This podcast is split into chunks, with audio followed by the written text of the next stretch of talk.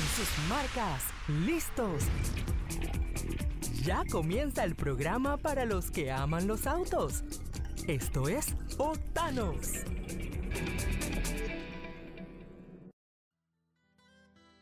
Llega a la conclusión que no tiene defecto. No sé si tú lo ensayas, pero hasta tus gritos son perfectos. 24-7.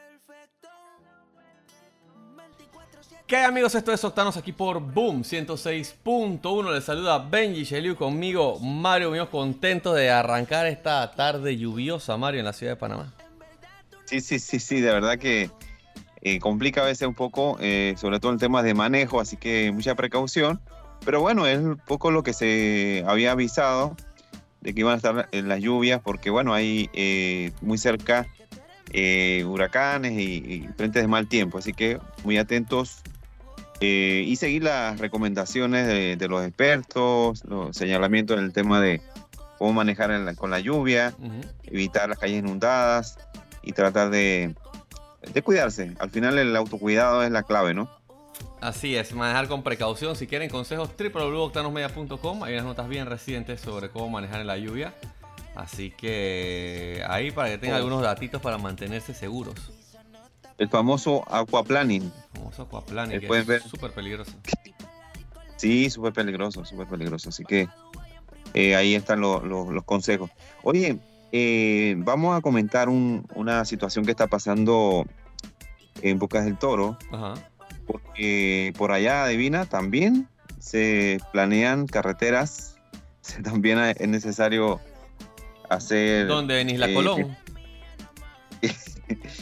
Eh, bueno, realmente eh, esto, esto tiene un, un lugar, eh, un lugar bastante cercano.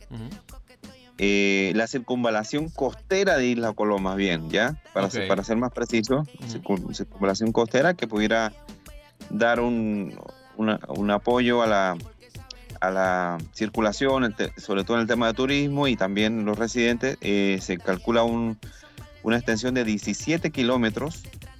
Eh, el asunto es que justamente están eh, planificando que sean en áreas protegidas y ahí es donde está el problema. Eh, hasta el jueves, o sea, hasta ayer, se estaban recibiendo comentarios. El Centro de Incidencia Ambiental, que es un organismo que siempre está atento en estos temas, ya hizo los comentarios, ya hizo la- las observaciones, porque hay temas de refugio de vida silvestre, hay temas de biodiversidad. Eh, para poder desarrollar cualquier proyecto se tiene que aprobar un estudio de impacto ambiental y también eh, reciben comentarios cuando se presentan esos estudios. Ujú. Entonces el plazo para hacerlo era hasta este jueves. Ya se hizo, esperemos que se escuche la, la voz. Eh, en, en algunos, en algunas ocasiones se pueden, por ejemplo, cambiar la ruta, el trazado, hacer algún tipo de, de, de amortiguar eh, los efectos dañinos que puedan tener. O sea que es posible, ¿no? Es posible de, yo creo que el progreso es bueno, uno no puede oponerse a que se hagan las carreteras y que, y que se haga el desarrollo. Cada vez necesitamos más este tipo de inversiones, pero eh, la parte ambiental también es, eh, es importante. Dicen que... Especialmente importante en Bocas, Mario, porque la- las personas que van a hacer turismo a Boca del Toro, uno de los intereses principales es el tema ambiental, ¿no? Sí, sí, es la, la belleza escénica, es la, la vida marina, las tortugas. Hay gente que también, los bucautoreños se comen las tortugas, pero ese es otro tema. ese, es otro, ese es otro tema. Eh, hay unas playas muy famosas, Playa Bluff Ajá. y otra que se llama Mimi Timbi. Ok. Estos, las dos quedan en Isla Colón. ¿Tú has estado en Colón alguna vez? Eh, pero hace muchísimos aos Mario. O sea, con Sí, decirte yo- que no me acuerdo, voy a tener como 15 años. Ah, ok, ok. No he tenido la oportunidad de volver a, a Bocas. Sí, yo estuve, incluso eh, pasé en el carro en, en ferry, Ajá. porque hay una Ah, tú cruzaste de la. Colón en ferry. Sí, sí, sí, sí. Eso también es una, una muy buena opción porque no, o sea, puedes circular luego adentro en el vehículo, puedes hacer todos los recorridos adentro en vehículo. Eh, así que no es solamente uno piensa en Colón, piensa en, en- o sea, en la isla Colón no piensa en archipiélagos, eh, solamente recorrerlo en bote y no. o en lancha, no, no, lo puede hacer también eh, a través de ferry. Y bueno, vamos a estar pendientes entonces de cómo termina este, este pequeño, esta Digo, pequeña... yo, yo creo que mejorar la vialidad en un lugar turístico como Isla Colón y Bocas en general, que también hay muchas zonas que necesitan infraestructura, es positivo, pero hay que escuchar a la... com- ¿Quién conoce más a los turistas y los atractivos de Isla Colón, Mario? Los residentes, ¿no? Que Se Sí. busca una forma que se minimice lo más posible el impacto. Sí, lo otro, sabemos que también Costa Rica trabaja mucho por, por Bocas del Toro, lleva muchos turistas.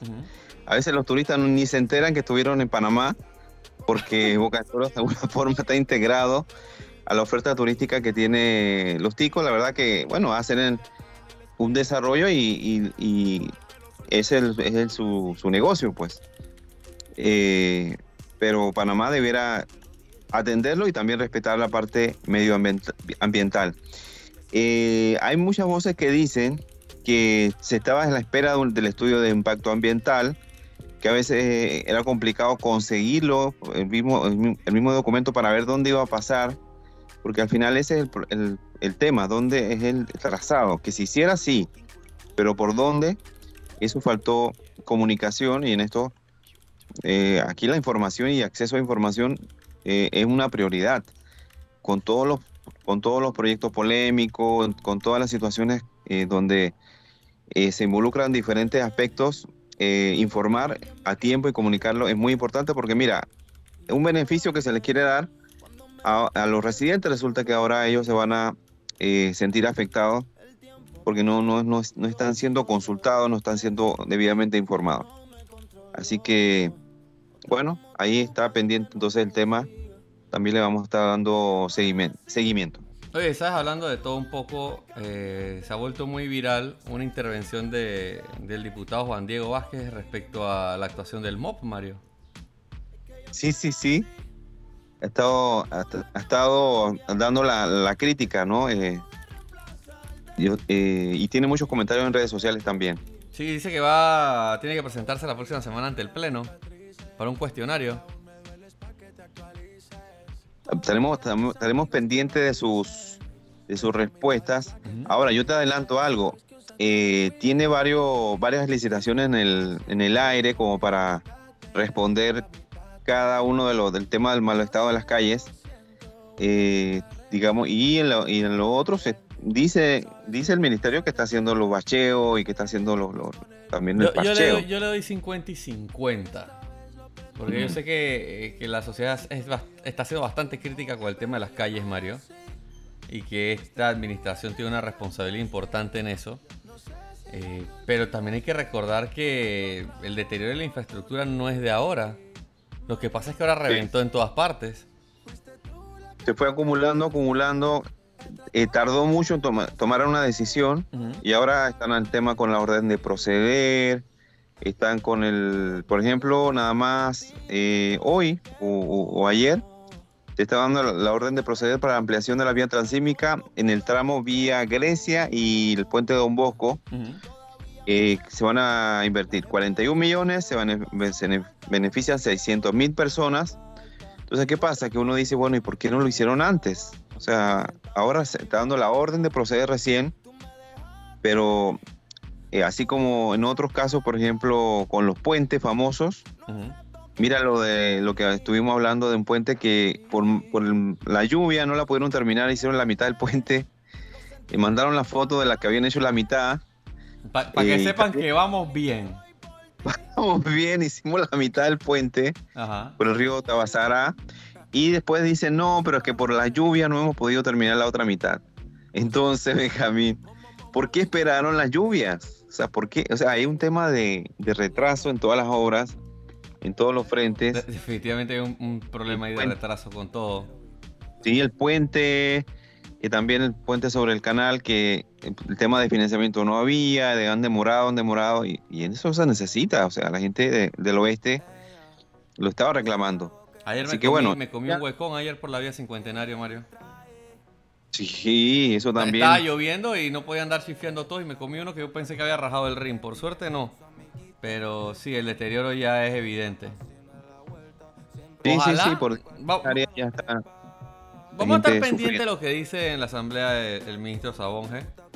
Es verdad que hay bastantes proyectos caminando y en el tintero, pero uf, la acumulación es grande, así que vamos a ver, vamos a estar pendientes de eso. Mario, Sí. vámonos a un pequeño cambio, pero a la vuelta venimos con más información aquí en Octanos. Así es.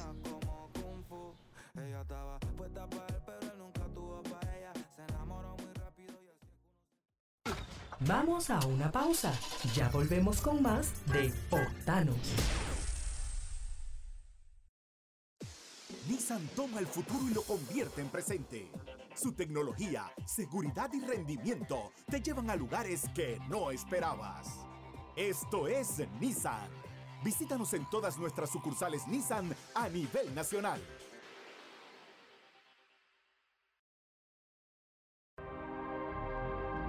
Más cómodo. Más conectado. Más seguro. Más de todo lo que te gusta.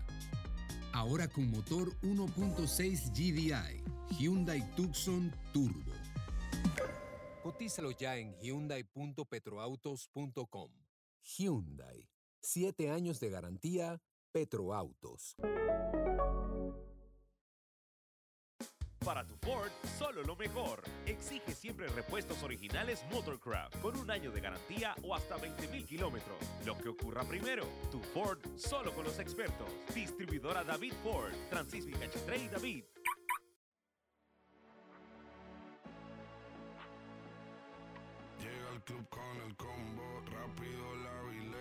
¿Qué hay amigos? Estamos de vuelta con más de Octanos aquí por Boom 106.1. Les recuerdo seguirnos en nuestras redes en arroba Octanos Media. Arroba Mario Andrés Panamá. Síganme también arroba Benji Chelio. Dense una vuelta por www.octanosmedia.com con toda la información de la industria automotriz en Panamá y en el mundo. Mario, antes de entrar en novedades y curiosidades internacionales, eh, también hay algo más local porque hay cifras sobre el reporte del tránsito. Sí, sí, mira que llegó el reporte con las estadísticas usuales. Eh, ahora, hay uno que me llama la atención y por ahí voy a estar compartiendo un video en, en Instagram porque eh, una de, la- de las infracciones que se han detectado en las últimas 24 horas tiene que ver con eh, el uso del primero del hombro, el uso indebido del hombro y del carril. Y adivina qué, Benjamín, me encontré con un camión, eh, estos que jalan grúa, que ocupan bastante espacio, totalmente en sentido contrario y en mi, en mi paño al frente, es decir, donde yo tengo que circular, eh, ahí estacionado, Benjamín, estacionado, o sea, ni siquiera estaba en una maniobra que tú dices, bueno, está recogiendo los autos. Ah, porque eso te iba a decir, digo, si estás haciendo una maniobra y tienes que entrar en sentido contrario, es necesario, ¿no? Sí, pero no, estaba eh, en sentido contrario, estacionado ahí con sus autos, ya las maniobras no, no había nada eh, activo y dejaban un espacio muy estrecho para poder circular entre la grúa y los, los autos que venían en sentido contrario. O sea, es donde esa grúa debía estar estacionada. Entonces, situaciones como esas son las que pueden originar eh, accidentes porque de pronto hay un espacio muy estrecho y se pueden dar colisiones en el otro lado. Bueno, pero en, en resumidas cuentas sigue avanzando las estadísticas por el tema de víctimas y eso es preocupante. Dos- Ya llevamos 215 fallecidos a esta altura del ¿Cuánto año. fue? ¿Cuánto ya llevamos el Eh, año pasado a estas alturas? No llegaba, no llegaba a 200, Benjamín, no llegaba a 200, estaba en 180. Los, O sea, que nos pasamos de largo. Sí, nos pasamos. Este año las víctimas se han, eh, multi- se, se han multiplicado, o sea, han aumentado. Eh, y bueno, está sobre todo la parte humana, que es la que debiéramos eh, atender. Temas de alcohol, temas de exceso de velocidad, temas de imprudencias en las vías. Y bueno, en uno de los casos fue un atropello, que también es otro, es otro problema que muchas veces las- los peatones tienen que saltar a la calle porque no, las aceras no están en buen estado y por problemas de visibilidad, porque estoy seguro que nadie lo va a hacer de forma intencionada, por temas de, vis- de visibilidad, entonces se dan estos incidentes. Así que bueno, a tomar, eh, extremar las precauciones en temas de seguridad vial, que sigue siendo un asunto que no lo, no lo hemos resuelto como sociedad, pues. No, no, no. Y viene el fin de semana. Usualmente las estadísticas se disparan los fines de semana. Eh, Sí, sí, sí. Por la relajación es- de las personas, por el componente del alcohol que a veces entra en escena. Así que este fin de semana tomarlo con calma y tratar de bajar esas cifras, ¿no? Sí, sí, sí. Total, total. Oye, Mario, cambiando ¿Qué el tema. ¿Ah? No, no, ¿qué más tenemos? Yo te iba a preguntar a Ah, nivel no, no, te internacional. iba a decir, cambiando el tema, cosas que, que no son tan importantes, pero igual me llaman la atención. Un hombre Ajá. en Tennessee, Estados Unidos, rompió el récord, el récord mundial de la milla más rápida conducida en reversa. Ok, Po- ok. ¿Por bueno. qué no tenemos idea? Se llama Scott Burner, eh, un aficionado a los autos. Y nada, la proeza es como, no sé si recordarás, eh, en Rápido y Furioso, en Too Fast to Furious, donde Paul Walker maneja en reverso un Mitsubishi Evolution. O sea, da la vuelta en la autopista y se va en reverso un tramo y después vuelve y lo, lo endereza. Bueno, Claro. más o menos a ese estilo. Este hombre llegó con un Corvette modificado. Porque los autos Sí. normalmente están limitados, la velocidad en reversa está limitada. No te has dado cuenta. Ajá. Tú vas en reversa y por más que vayas a tabla, él llega a un punto en el que no da más. En parte por la forma en la que están configurados los engranajes de reversa y también por protección de la transmisión. Este Corvette estaba modificado para alcanzar 120 millas por hora en reversa, Mario, que son unos 200 kilómetros por hora. Oye, que ya rápido. Eso ya es rápido. 200 o sea, kilómetros por hora es bastante rápido. De frente es rápido. Sí, de frente es rápido. Eh, en reversa, créeme que también. El, el tipo alcanzó una velocidad máxima de 54 millas por hora, que viene siendo Ajá. unos 86 kilómetros por hora, que eran suficientes para romper el récord, aunque obviamente dice que el auto eh, podría dar, con las modificaciones que tiene, los 200 kilómetros por hora en reversa. No sé por qué le interesaría romper un récord en reversa, Mario. No, no, yo creo que no pudo entonces de en sentido normal. Estaba buscando entonces dónde pudiera marcar mejor, pues. De hecho, el tipo tiene un canal de YouTube que se llama Siempre en Reversa, Always in Reverse. y la... el, mundo, el mundo está súper loco, Mario. Los videos que tiene en su No canal duda. de YouTube es manejando Ajá. diferentes autos en reversa. En reversa. Qué locura, qué locura. Porque uno, la verdad que lo hace cuando se estaciona, cuando hay una calle donde no se puede dar la vuelta, pero incluso hasta por temas de, se- de seguridad, porque la visibilidad no es igual, uno no, no anda, y menos en velocidad en reversa, creo yo, no sé. Eh, no tiene- es que no tienes motivo para hacerlo, a menos que estés en una persecución policial o en una película, eh, seas el propio Paul Walker. Pero... No, hay calles que ¿Ah? no hay calles sin salida, algunas de algunas barriadas que es muy complicado dar la vuelta, o sea, no, no puedes dar la vuelta. Ahora, te voy a decir algo. En estos días hablamos sobre el examen de manejo y lo inútil que es el examen de manejo en Panamá, que te hacen estacionarte. Ajá. Sería bueno que te hicieran recorrer un trayecto en reversa. Tú sabes el nivel de control que tú tienes que tener en el auto y de coordinación para Sí. manejar en reversa. Que es contrario Sí, a lo que uno estaría acostumbrado. Ok, pero ¿qué tal si examinan el manejo mejor, normal, en una calle? Pero, pero Sí, me debe- parece divertido que el examen sea en reversa. Ah, bueno, la diversión es otro tema. Pero, Sí, me- sí, ta- sí. pero también me parece que lleva algo de pericia. No, es que por supuesto que hay pericia, pero sabes que se multiplica el tema de los, eh, lo que le llaman los puntos ciegos. O sea, te- se multiplican montones. O sea, es un tema mucha inseguridad, no solamente la habilidad, es también que la visibilidad no es igual. Pero bueno, está bien, pues todos, los, todos quieren tener un récord, así que él tiene el- su récord de No manejar. solo tiene un récord, Mario. Su Corvette, su Chevrolet Corvette Stingray 2017 se ganó un lugar en el Museo Nacional del Corvette en Motorsport Park en Bowling Green, Kentucky. Porque entró en la historia también. Sí, sí, sí. O sea, cada uno entra a la historia como le da la gana, Mario. No todos entran de la misma manera. Eh, lo otro, que es curioso, es que el tipo lo hace a la antigua, con el brazo izquierdo apoyado de la ventana, mirando por el retrovisor central y el retrovisor de, de la puerta, y maniobrando con la derecha. Sin cámara, sin asistencias electrónicas ni nada. Vaya, vaya, ya, ya tiene, tiene el hábito, ya tiene mucha práctica. El tipo sabe, no puedes quitarle mérito a, a su, a su récord. Yo, yo sé que te parece Está un récord innecesario, Pero yo, una parte de mí admira eh, Sí. el récord de, de este tipo. Me parece impresionante. Oye, cambiando un poco el tema, Mario. eh, antes de que se nos acabe el tiempo, hablar, hablar un poquito de Fórmula 1. El mercado de pilotos anda revuelto. Eh, el día de ayer, en la madrugada, la madrugada de nosotros, eh, Alfa Tauri confirmó que el piloto japonés de 22 años, Yuki Tsunoda, se va a quedar con el equipo para la temporada eh, 2023, confirmando uno de los dos asientos. Y queda en duda el puesto de Pierre Gasly, aunque ya dijo el equipo que la única forma que liberen a Pierre Gasly, que tiene contrato hasta el 2023, pero con una cláusula de salida, sería si encuentran un reemplazo para él. Y en ese caso estaba Colton Herta, el piloto estadounidense. Ya oficialmente no le van a dar los puntos para la superlicencia de la FIA, ese fue un tema que hablamos aquí. Eh, y no Sí, va a haber sí, ninguna claro. excepción de, de la FIA para eso. Fue criticado bastante, especialmente por Zach Brown, director técnico de McLaren, que uno, porque esto desprestigia la categoría de IndyCar Series, que tiene muchas similitudes con la Fórmula 1 y es la máxima categoría de automovilismo en los Estados Unidos. Eh, Exacto. no, no equiparar los puntos es desprestigiar el, el nivel de los pilotos de IndyCar Series.